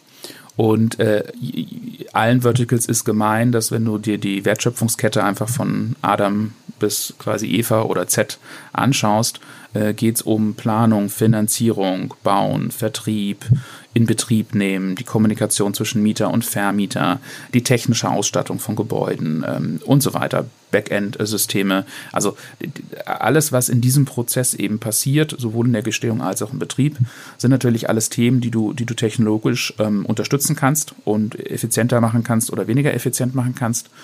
Und da ist die Immobilienwirtschaft eben die letzten 10, 20, 30 Jahre sicherlich auch zum guten Teil, weil es ihr so gut ging, weil also dieses Geschäft rein analog einfach schon sehr, sehr gute Renditen abgeworfen hat. Ein bisschen, sagen wir mal, ähm, äh, fettleibig und ein bisschen gemütlich geworden, um nicht zu sagen faul, und hat eben ihre Prozesse und auch ihre IT und die digitalen Lösungen noch nicht so auf Vordermann gebracht, wie das vielleicht, sagen wir mal zum Beispiel, die guten Player in der Medienlandschaft schon gemacht haben, ne? die also vielleicht schon vor 10, 15 Jahren verstanden haben, dass wenn sie weiter Analogiker bleiben, ähm, sie einfach schlichtweg nicht mehr existieren. Ne? Und du jetzt halt so Cases hast wie, keine Ahnung, ja, Axel Springer, um irgendwen zu nennen, die jetzt, keine Ahnung, 80, 90 Prozent ihres EBITs aus digital machen. Ne? Die, diese, diese Transition, der ist in der Immobilienwirtschaft jetzt gerade erst am Anlaufen. Also die Amerikaner würden sagen, wir sind im First Inning, ja, also dem ersten Viertel des Spiels. Ähm, das geht gerade erst los.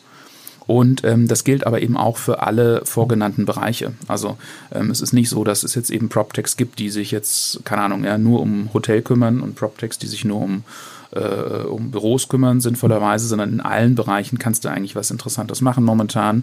Aber natürlich sind jetzt durch die Krise die, diese Themen und die Branchen unterschiedlich stark getroffen. Ich höre aber auch raus, du bist sehr bullisch. Für mich stellt sich das so dar, eine Immobilie ist ja eigentlich ein immobiles Gut und äh, wir hatten jetzt gerade einen Mobilitätslockdown. Das heißt, da passen ja eigentlich zwei Dinge nicht zusammen. Ich muss ja mich eigentlich irgendwie zur Immobilie hinbewegen können. Ist das dann eigentlich quasi das Argument dafür, dass die Digitalisierung da eben einen super Turbo bekommt oder wie siehst du das? Na, es sind, es sind, es sind ähm, zwei, drei verschiedene Geschichten. Das eine ist äh, eben ganz generell, dass wenn du jetzt am Markt Unsicherheit hast, wenn eben vielleicht auch dieses im Schlaf Geld verdienen damit so ein bisschen in Frage gestellt wird ja, ähm, dann, dann machst du dir vielleicht auch selber als, als, als Unternehmensführer Gedanken, ähm, oh, muss ich jetzt nicht doch mal meinen Prozessverhau aufräumen? Und das heißt eben digitalisieren, ne? weil ähm, du hast ganz, ganz oft in der Immobilienwirtschaft noch die Situation, dass dort noch physische Akten verwendet werden dass die Leute wirklich Grundrisse auf Papier irgendwo im Keller liegen haben. Ja, die Grundrisse brauchst du aber zur Vorbereitung von jeder Transaktion, um irgendwie ein Exposé zu machen. Ja, du brauchst sie für einen Energieausweis, du brauchst sie für tausend Sachen. Also das Zeug endlich mal sauber zu digitalisieren, in irgendeiner Art Datenbank zu haben, ja, idealerweise mit einem Web-Frontend, sodass Leute von zu Hause aus zugreifen können, ja, die jetzt ja ähm, quasi im Homeoffice und in irgendwelchen hybriden äh, Zuständen arbeiten. Das macht also auf jeden Fall schon mal Sinn, ne, egal ob Krise oder nicht. Durch die Krise zusätzlich aber wurde natürlich diese, diese räumliche Handlungsfähigkeit oder die Nichthandlungsfähigkeit äh, jedem vor Augen geführt. Die Leute, die eben ihre Hausaufgaben gemacht haben, konnten jetzt eben äh, im Homeoffice weiterarbeiten. Ja, die, die das nicht hatten, hatten eben ein Problem. Ne? Also das ist vielleicht so Säule 1. Säule 2, darauf hast du, glaube ich, gerade ein bisschen angespielt, ist so ein bisschen wirklich diese physische Interaktion mit der Immobilie.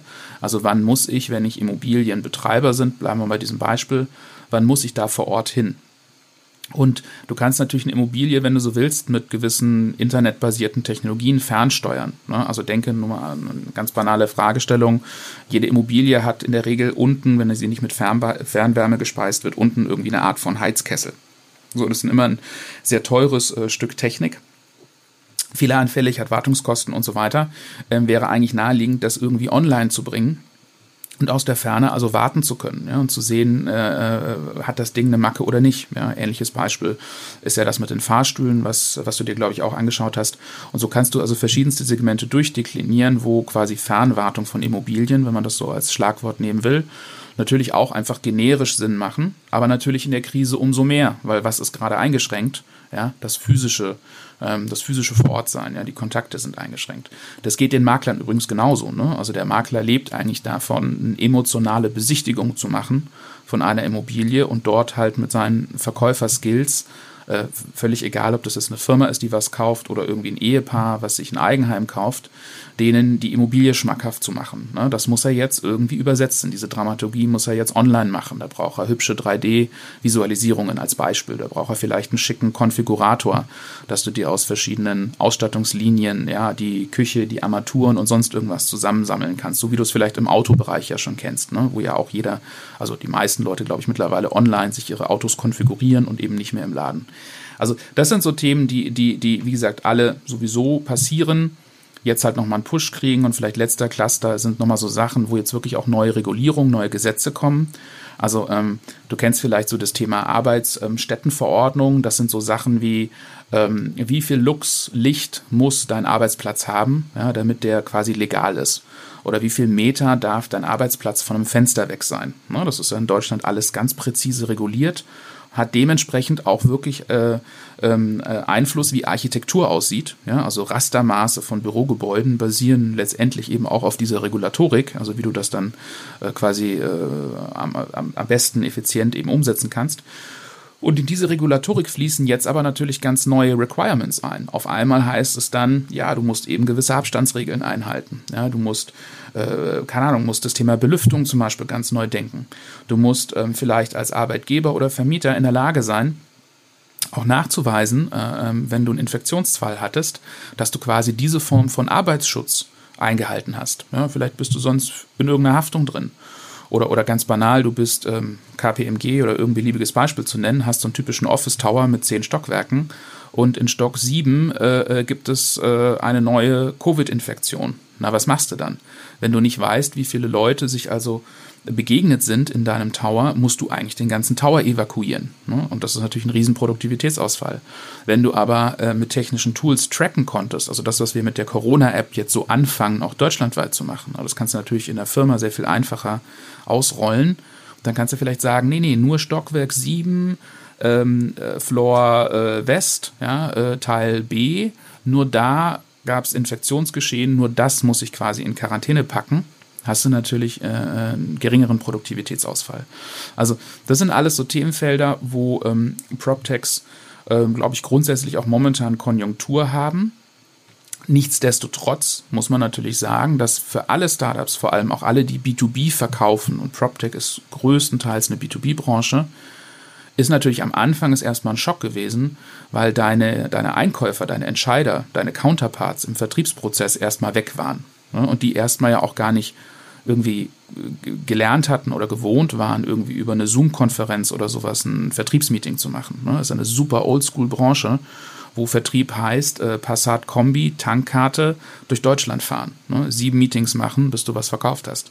Und das Ganze musste ja erstmal jetzt online portiert werden. Ne? Deswegen gab es natürlich auch hier ein Setback kurzfristig. Ich glaube, wie bei jedem. Aber in Summe, glaube ich, stehen die Prop-Tags oder auch Construction-Tags, den Begriff verwendet man ja auch oft so für das, den Teilbereich äh, Digitalisierung des Bauens, gehört für uns dazu zu PropTech. In Summe, glaube ich, ist das ein Sektor, der eigentlich relativ stabil ist und relativ wenig von dieser Krise betroffen ist.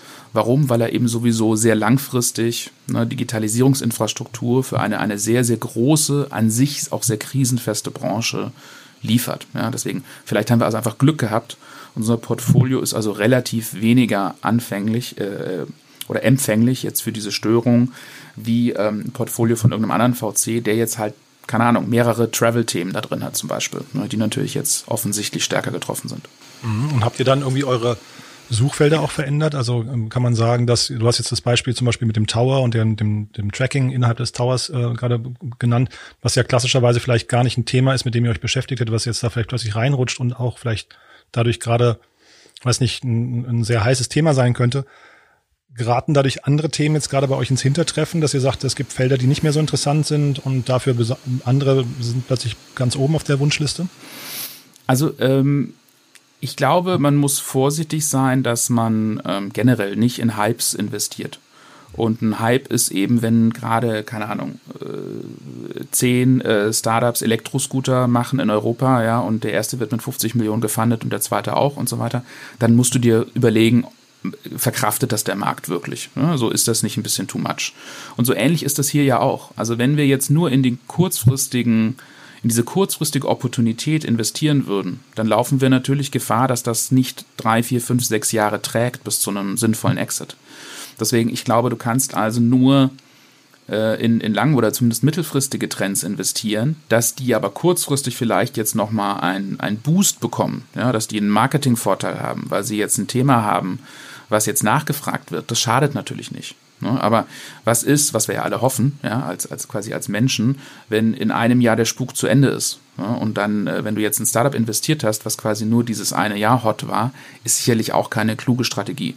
Deswegen also die mittelfristigen Trends muss man, glaube ich, so oder so verstehen und bewerten. Und dann kann es aber natürlich kurzfristig schon nochmal eine Prioritätensetzung geben. Ähm, um, um deine, den zweiten Teil der Frage auch zu beantworten, also welche Themen defokussiert man möglicherweise? Ähm, erstmal ist es natürlich so, was sicherlich äh, viele VCs und viele Startups auch berichten können, dass natürlich alle Investoren in einer solchen Situation, gerade auch am Anfang, also in den ersten Wochen, wo man noch gar nicht absehen kann, was passiert denn hier eigentlich so richtig und wie lange dauert das alles? Erstmal vom Gas runtergehen und ganz natürlich ihren Fokus, ihren Zeitfokus, das sind ja auch alles nur Menschen, auf das vorhandene Portfolio richten. Weil natürlich kannst du dir vorstellen, bei uns auch, ähm, äh, eine Bordsitzung die nächste gejagt hat. Ja, eine Diskussion über Cashflow-Plan, über Kurzarbeit, über Fördergelder und so weiter äh, folgte auf die andere. Und das sind natürlich sehr erstmal sehr zeitintensive Themen. Deswegen depriorisierst du automatisch erstmal den externen Dealflow und kümmerst dich erstmal vorrangig um dein internes Portfolio. Ne? Also es hat noch gar keine, also quasi gar keine thematische Wertung.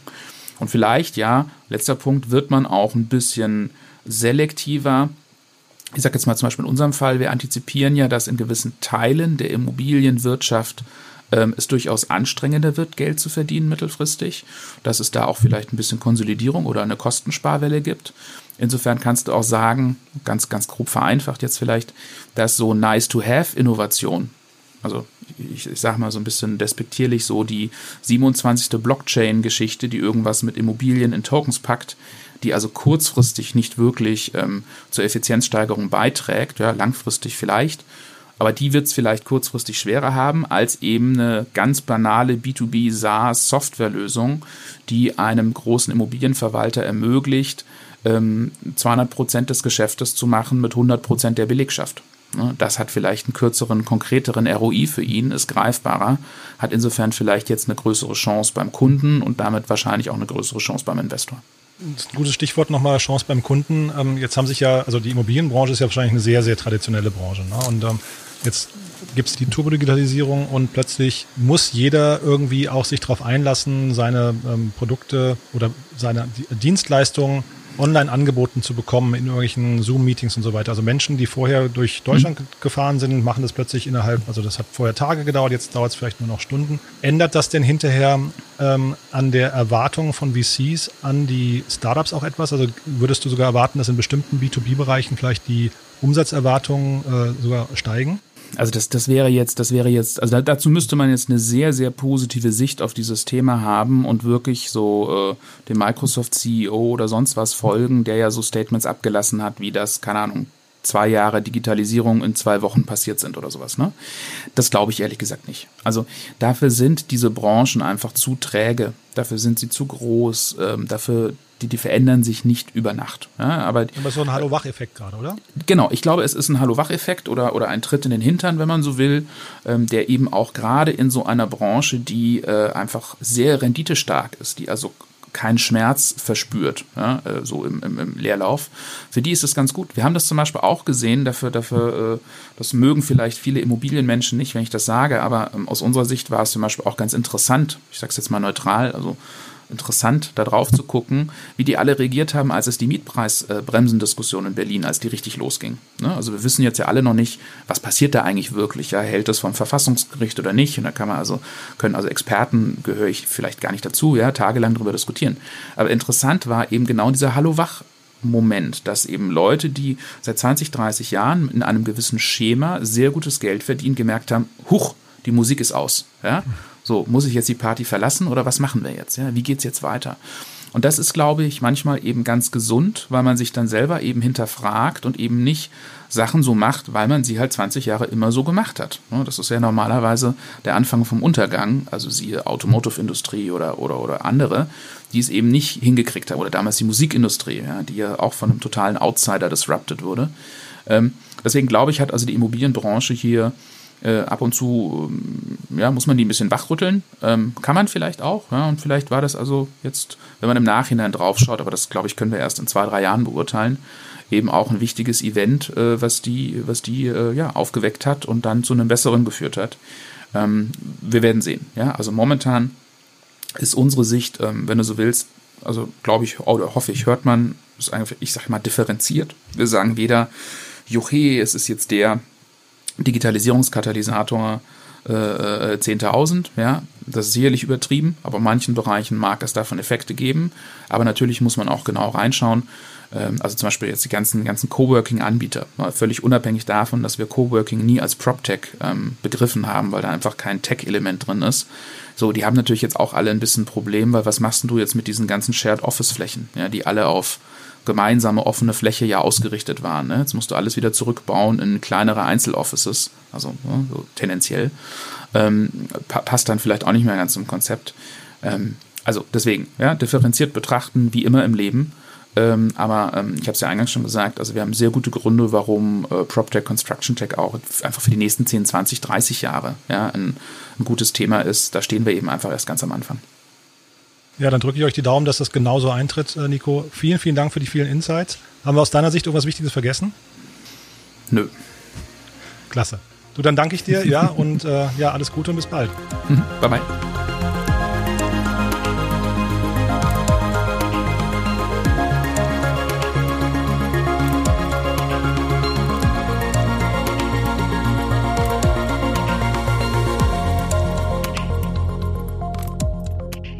Das war also Nikolaus Samios von PropTech One Ventures hier in Berlin und wir bleiben in Berlin. Ich spreche als nächstes mit Arkadi Jampolski von äh, Wunderflats. Er ist der Co-Founder und Managing Director. Und Wunderflats ist ein Unternehmen, das innerhalb von wenigen Jahren auf über 100 Mitarbeiter gewachsen ist. Von daher sehr spannend. Ähm, es geht in dem Interview auch ganz viel um das Thema Teamkultur, weil dafür ist Wunderflats bekannt. Von daher freue ich mich total, dass du da bist. Hallo Arkadi. Hallo Jan. Toll. Du, ähm, Arkadi, bevor wir einsteigen, ähm, vielleicht stellst du dich erstmal kurz vor und erzählst auch ein bisschen was über Wunderflats, was ihr so macht. Sehr gerne. Mein Name ist Arkadi und ich bin einer der Gründer von Wunderflats. Und Wunderflats ist äh, eine Plattform, ein Marktplatz für mobilte Wohnungen.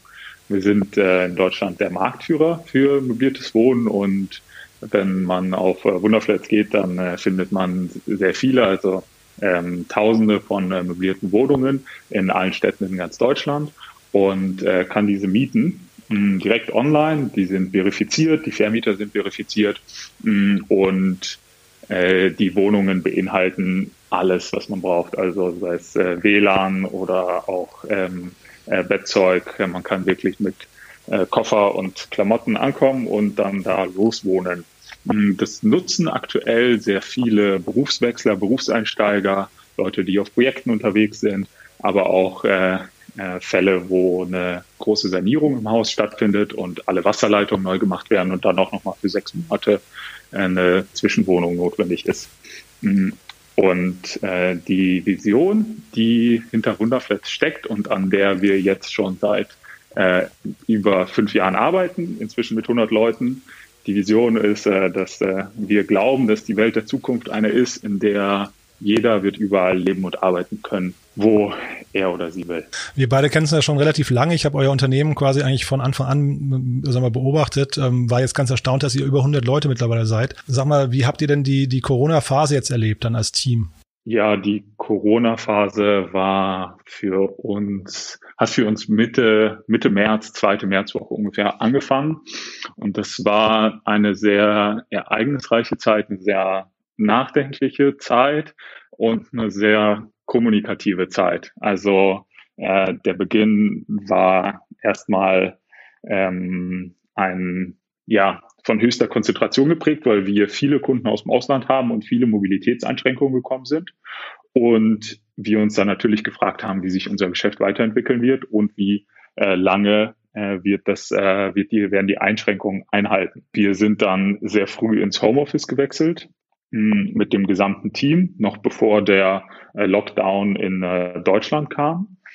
Das hat sehr gut geklappt. Wir haben auch Kurzarbeit angewendet, weil wir weniger Mietanfragen und weniger Mieter hatten, denn die durften ja gar nicht mehr nach Deutschland einreisen. Der Rückgang der Mieter war etwas weniger stark, als wir in unseren unterschiedlichen Szenarien ähm, gedacht haben, dass er kommen kann. Und die ähm, Erholung setzte dann auch doch recht zügig ein. Bevor wir jetzt gleich, weil du es gerade erwähnt hast, bevor wir darauf eingehen, wie sich euer Geschäft weiterentwickelt, vielleicht mal noch einen, ähm, einen Seitenschwenk zu dem Thema Teamkultur bei euch, weil wir hatten vor zwei Jahren mal einen Artikel über euch geschrieben, wo, euer, wo es um das Thema Teamkultur ging und wo ihr eigentlich, ähm, ich glaube, wenn ich mich richtig erinnere, hieß es damals, von euren ganzen Mitarbeitern hatte damals noch kein einziger oder, oder nur einer oder so gekündigt innerhalb der ganzen Zeit. Also eine starke Teamkultur. Wie hat die sich denn verändert in der Corona-Zeit? Ja, wir haben nach wie vor ähm, exzellente Zahlen, was Mitarbeiterfluktuation angeht. Also die ist bei 10, vielleicht 15 Prozent pro Jahr und Topwerte äh, sind, liegen dabei so 30 Prozent. Das heißt, wenn wir jemanden einstellen, dann arbeiten wir sehr lange mit der Person. Das heißt natürlich auch, dass wir sehr stark filtern und uns bei der Auswahl der Leute, äh, vielleicht vergleichsweise etwas mehr Zeit nehmen und auch mehr Interviews auch mit dem Team führen und äh, die Teams auch mit eingebunden werden. Aber dann ist der Fit sehr schön und äh, die Entwicklung gut und wir können über mehrere Positionen hinweg ähm, äh, mit den neuen Kollegen arbeiten. Also die, die Leute bei Wunderflats haben oft verschiedene Positionen auch in verschiedenen Abteilungen oder steigen auch auf und das ist echt schön zu sehen. Mm, das heißt, wir haben ein Team, was sehr stark zusammengewachsen äh, ist und auch sehr genossen hat, auf die Arbeit zu kommen und äh, viele Freunde auch auf der Arbeit wiederzusehen. Das war mit Corona dann erstmal ein Einschnitt, komplett ins Homeoffice zu gehen. Die Teams berichteten, dass die Produktivität eigentlich ganz gut ist, sie sich aber anfangs noch vermissen und den äh, Kaffeeklatsch vermissen oder den Austausch am äh, Wasserspender oder an der Kaffeemaschine. Über die Zeit haben wir dann verschiedene, verschiedene Sachen eingeführt. Also eigentlich von, von Anfang an haben wir eine Sache eingeführt, nämlich, dass in allen Teams auch tägliche Stand-ups oder Stand-downs oder äh, Mittagscheck-ins je nach Team geführt wurden, dass die Team Weeklies, also die äh, Wochenmeetings der Teams, äh, etwas anders aufgebaut werden. Und wir haben im Grunde für, für die gesamte Firma so einen Remote Work Guide ähm, oder Homeoffice Guide äh, erstellt, also dass die Teams anders miteinander angefangen haben zu kommunizieren. Mhm, wir haben auch ähm, digitale Team-Events gemacht, sei es einfach zusammen ein Bierchen trinken äh, oder ähm, mit ein paar äh, Online-Spielen zusammen was machen. Äh, und äh, da geht's jetzt auch bei uns weiter. Also äh, eine HR-Kollegin hat da eine sehr schöne Liste auf, ausgearbeitet. Eine Sache, die da zum Beispiel mit drauf ist, ist äh, sind äh, digitale Escape Rooms. Äh, das natürlich, äh, glaube ich, äh, wird ein großer Spaß, wenn wir das in Partys mal machen. Was auch ganz gut war bei uns ist, dass wir alle Arbeitsplätze komplett gesichert haben. Das hat natürlich die Teammoral auch äh, sehr gestärkt, weil ich denke, dass das in der Zeit leider bei vielen Menschen eine große Unsicherheit ist. Viele in ihrem Umfeld sind von Umstrukturierung betroffen oder von Schließung oder auch von äh, Kurzarbeit, die eigentlich gar keine Arbeit mehr bedeutet. Mm, und ähm, das war bei äh, Wunderflats anders. Also wir haben, wir konnten von Anfang an sagen, wir werden höchstwahrscheinlich alle Arbeitsplätze komplett sichern können, haben das auch schnell bestätigt bekommen und wir konnten auch Monat für Monat äh, bisher die Zeit ähm, äh, erhöhen, die wir in äh, verschiedenen Abteilungen ähm, doch reduziert haben. Und so hat sich die Teamkultur eigentlich gestärkt. Mm, und ich bin sehr sicher, dass, dass da die Teamkultur auch gestärkt hervorgeht. Eine Kollegin hat mir jetzt auch äh, erzählt, dass sie es auch ganz angenehm ähm, und interessant fand, ins Homeoffice zu wechseln. Sie war halt äh, bei ihrer Familie, bei ihren Eltern und da über mehrere Monate von da aus gearbeitet und hat währenddessen mit neuen Kollegen aus der Firma gesprochen, mit denen sie vorher gar nicht so viel Kontakt hatte. Ähm, und äh, über Hangout hat sie dann, statt eine Slack-Nachricht zu verschicken, eben die Leute persönlich ähm, per Videochat ähm, oder per Videotelefonat ähm, getroffen und besser kennengelernt die sie, mit denen sie vorher noch gar nicht so eine starke Beziehung hatte. Und wenn man jetzt mal ähm, die Brücke schlägt zu der Veränderung von eurem Geschäftsmodell oder, oder auch der Veränderung von, den, von der Branche, in der ihr seid. Du hast mir das im Vorgespräch erzählt, ihr, da habt ihr eine relativ große Vision eigentlich ähm, und, und könnt euch auch vorstellen, dass ihr da ein, ein sehr wichtiger Baustein seid hinterher in der, in der Veränderung vom Kundenverhalten, ne? Ja, absolut. Also als wir Wunderflats ähm, gegründet haben, 2015, da haben wir eine, haben wir uns vorgestellt, wie die Welt der Zukunft aussehen wird, einfach basierend auf den Bedürfnissen äh, der Menschen, die ähm, heute in der heutigen Welt aufwachsen, die ja zum Glück eine sehr viel freiere, fortschrittlichere ist als noch vor ähm, 20, 30, 40 äh, Jahren. Und mh, hm, wir dachten damals, dass die Welt der Zukunft eine ist, wo äh, man wird überall leben und arbeiten können, wo man will, wann man will. Und das ist ein sehr kundenzentrischer Gedanke, ähm, dass es möglich sein wird, im Grunde das zu tun, was man möchte, jederzeit und wo man möchte.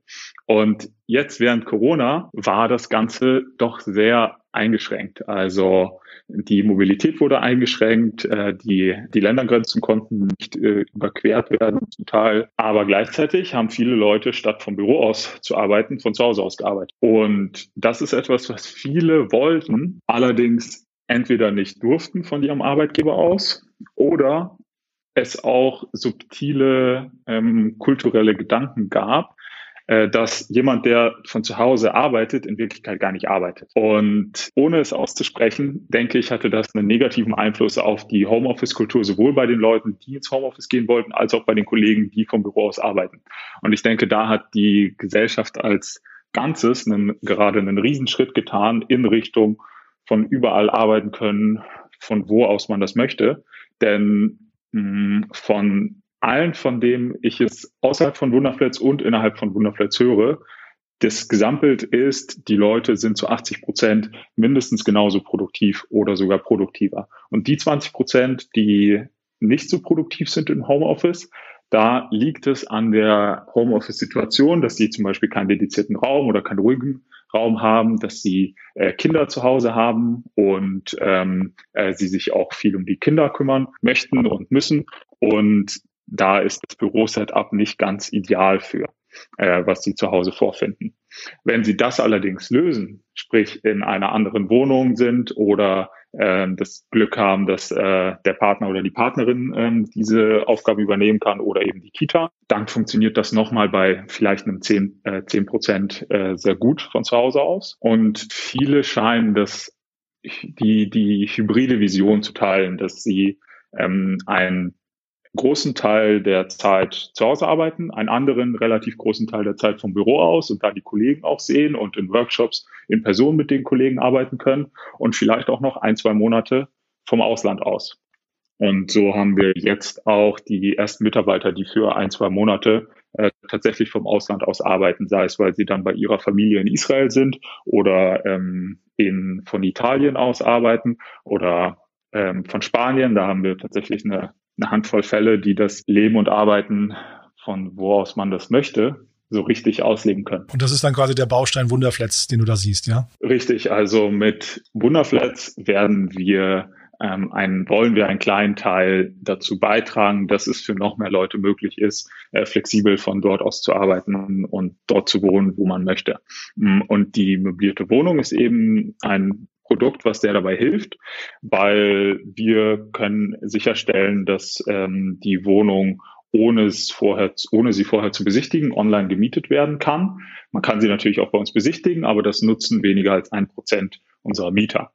Und das ist natürlich super praktisch, mm, dass wir die Wohnungen verifiziert haben und die Kunden trotzdem alle sehr zufrieden sind, mm, weil so kann ich einen Aufenthalt äh, woanders planen, ich kann einen neuen Job anfangen und schon mal mir die Wohnung sichern.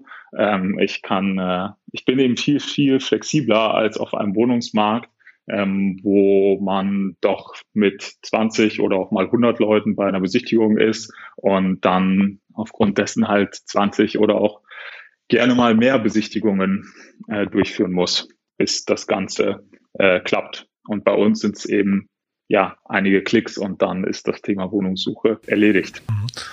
Ähm, und dann lass uns nochmal über die allgemeinen ähm, Veränderungen in der PropTech-Welt sprechen und vielleicht damit verbunden auch erstmal die Frage, ich habe mich an anderer Stelle schon geoutet, ich kenne mich im PropTech-Bereich nicht so richtig gut aus, ähm, weil ich gar nicht greifen kann, von wo bis wo da das ganze Feld geht. Äh, vielleicht kannst du mal kurz erklären, warum ihr ein PropTech-Unternehmen seid und dann vielleicht auch mal, also ich habe gesehen, ihr seid ja eingebettet quasi als ähm, ja, Vermittler, äh, habt ihr relativ viele Tools. Ich habe auch bei euch auf der Webseite gesehen, dass zum Beispiel, ähm, da gab es Tipps für die sichere Vermietung, da hieß es dann Besichtigungstermine oder Schlüsselübergabe oder, ähm, oder, oder andere Informationen, was weiß ich, äh, wahrscheinlich eine digitale Akte oder sowas. Das sind wahrscheinlich alles so angrenzende Themen, die, die halt hinterher den PropTech-Bereich ausmachen, aber Seid ihr tatsächlich auch ein PropTech-Unternehmen und wenn ja, warum? Ja, also Wunderflats ist äh, ein PropTech-Unternehmen. Wunderflats ist auch ein äh, Marktplatz und äh, das sind zwei Sachen, die bei uns äh, zusammenkommen. Äh, als Marktplatz äh, müssen wir dafür sorgen, dass äh, gute Angebote ähm, zu den Kunden kommen, die danach suchen und dass gute Angebote mit den richtigen Kunden ähm, zusammenzubringen. Äh, bei uns heißt es halt, dass wir äh, dann uns die Wohnungen anschauen müssen. Und sobald wir uns die Wohnungen vernünftig anschauen, gehen wir schon einen Schritt Richtung PropTech, weil die Digitalisierung der Wohnungsdaten äh, schreitet voran zum, ähm, zum Glück und wir tragen einen Beitrag dazu bei, ähm, dass äh, die Wohnungsdaten äh, digitaler sind. Dann kommen wir schon sehr schnell in einen PropTech-Bereich, der an Legal Tech grenzt, weil bei uns werden die Verträge komplett online abgeschlossen und das sind wichtige Verträge ähm, über äh, Tausende von Euros an äh, Gesamtmietvolumen über mehrere Monate und die müssen für Vermieter und für, für Mieter sicher sein. Und wir nehmen die Arbeit der Erstellung von sauberen Mietverträgen, die auch wirklich online abschließbar sind, für Mieter und Vermieter ab. Und das ist eine der, der äh, Komponenten. Und dann, wenn wir uns die Mieterseite anschauen, ist äh, für uns natürlich die äh, Frage, wie stellen wir sicher, dass das ein vertrauenswürdiger Mieter für den Vermieter ist. Und da haben wir verschiedene Sicherheits- und Prüfmechanismen, je nachdem, was der Mieter für äh, Aufenthaltsgründe hat, je nachdem, ob es ein äh, Manager ist oder ein Freiberufler zum Beispiel auch äh, oder auch mal der Student.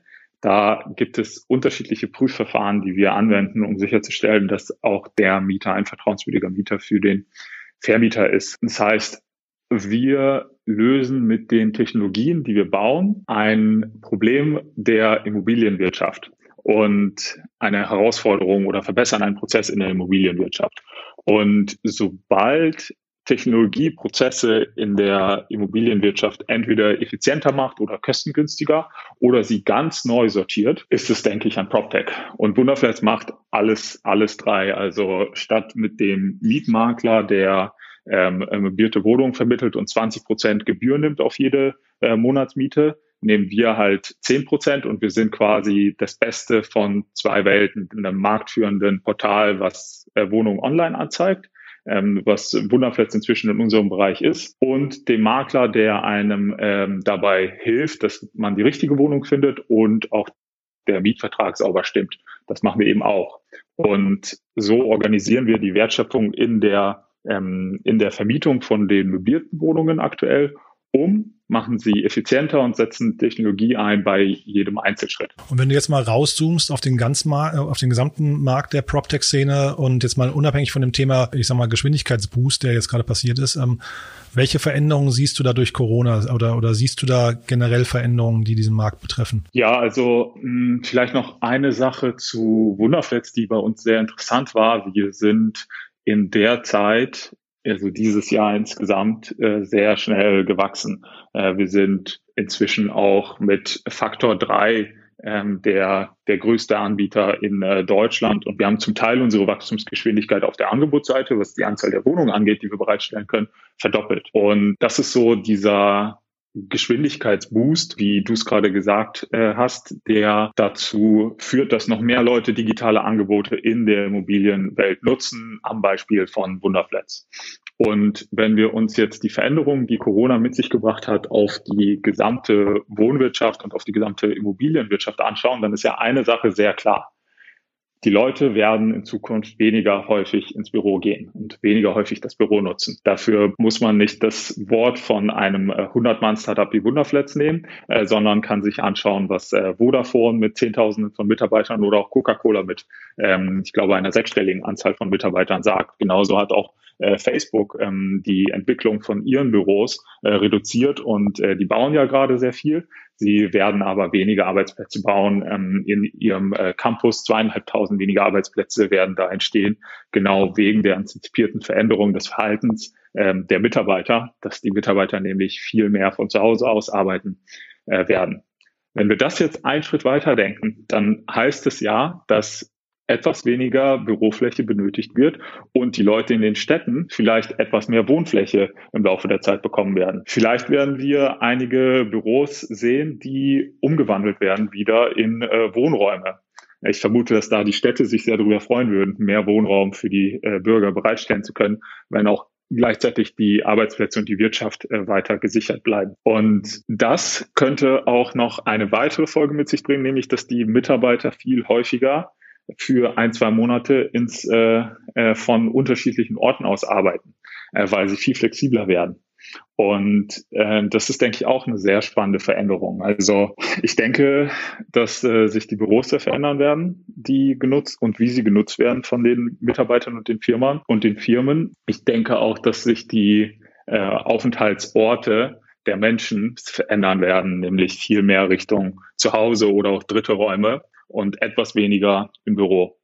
Eine Gegenthese, die ich dazu ähm, spannend fand von einem großen Bestandshalter von Büros, äh, mit denen wir uns ausgetauscht haben, ist natürlich, dass äh, pro Person die Fläche im Büro jetzt eine höhere sein sollte, um Infek die Infektionsgefahr zu reduzieren. Corona oder Covid-19 wird nicht die einzige äh, Krankheit sein, die so ansteckend ist, äh, sondern wir werden als Menschen noch einige Krankheiten bestimmt in den nächsten Jahrzehnten leider erleben, äh, beziehungsweise müssen wir davon, sollten wir davon ausgehen.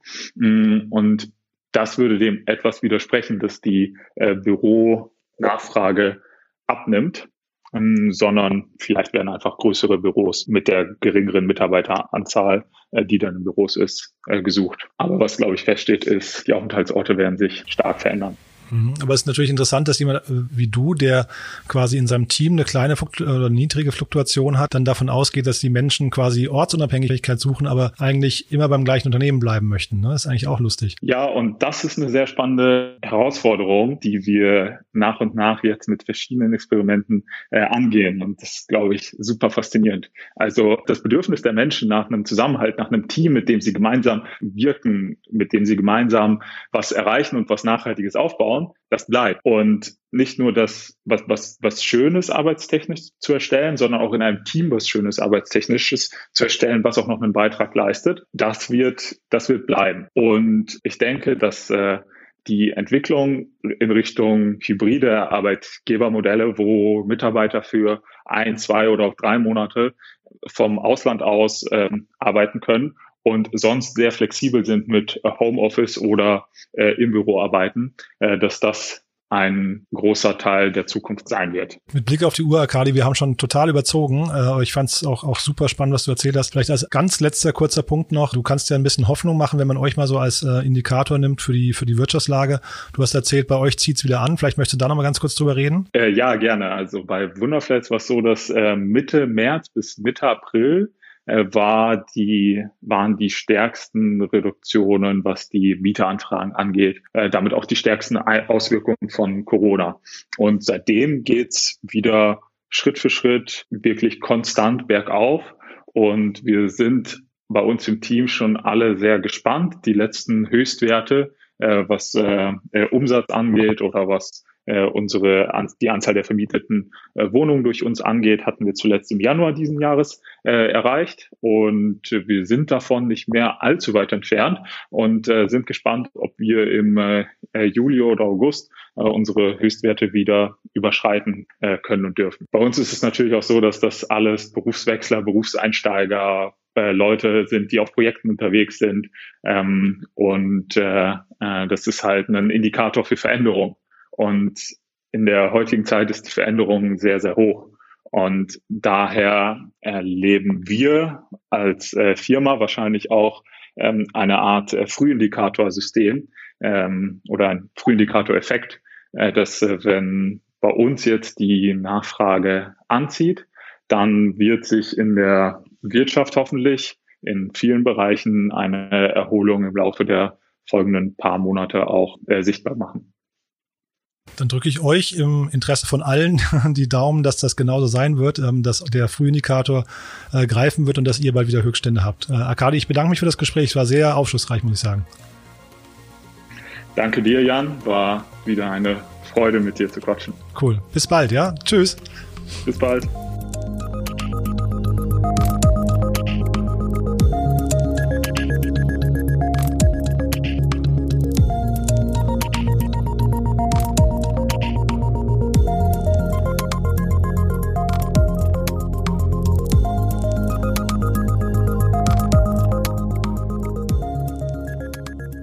Das war Arkadi Jampolski von Wunderflats und damit sind wir am Ende der heutigen Sendung. Ich hoffe, es hat euch genauso viel Spaß gemacht wie mir. Ich habe viel gelernt. Ich fand es waren tolle Gäste. Ja, beim nächsten Mal geht es dann um das Thema Gesundheit, also die Veränderung der Gesundheitsbranche. Ähm, da ist ja durch Corona auch viel passiert. Ähm, haben wir auch wieder spannende Gäste eingeladen. Von daher, ich freue mich auf euch. Ich hoffe, ihr freut euch auch auf uns. Und wenn ihr uns unterstützen möchtet, dann tut dies bitte, indem ihr euren Freunden oder Kollegen von diesem Podcast erzählt oder indem ihr bei iTunes zum Beispiel eine Rezension hinterlasst. Gut oder schlecht, äh, Hauptsache ehrlich ist die Devise. Wir freuen uns auf jeden Fall über jedes Feedback. In diesem Sinne bleibt mir zu wünschen, kommt gut durchs Wochenende und wir hören uns Anfang nächster Woche wieder mit dem Thema Gesundheit. Bis dahin, alles Gute und tschüss.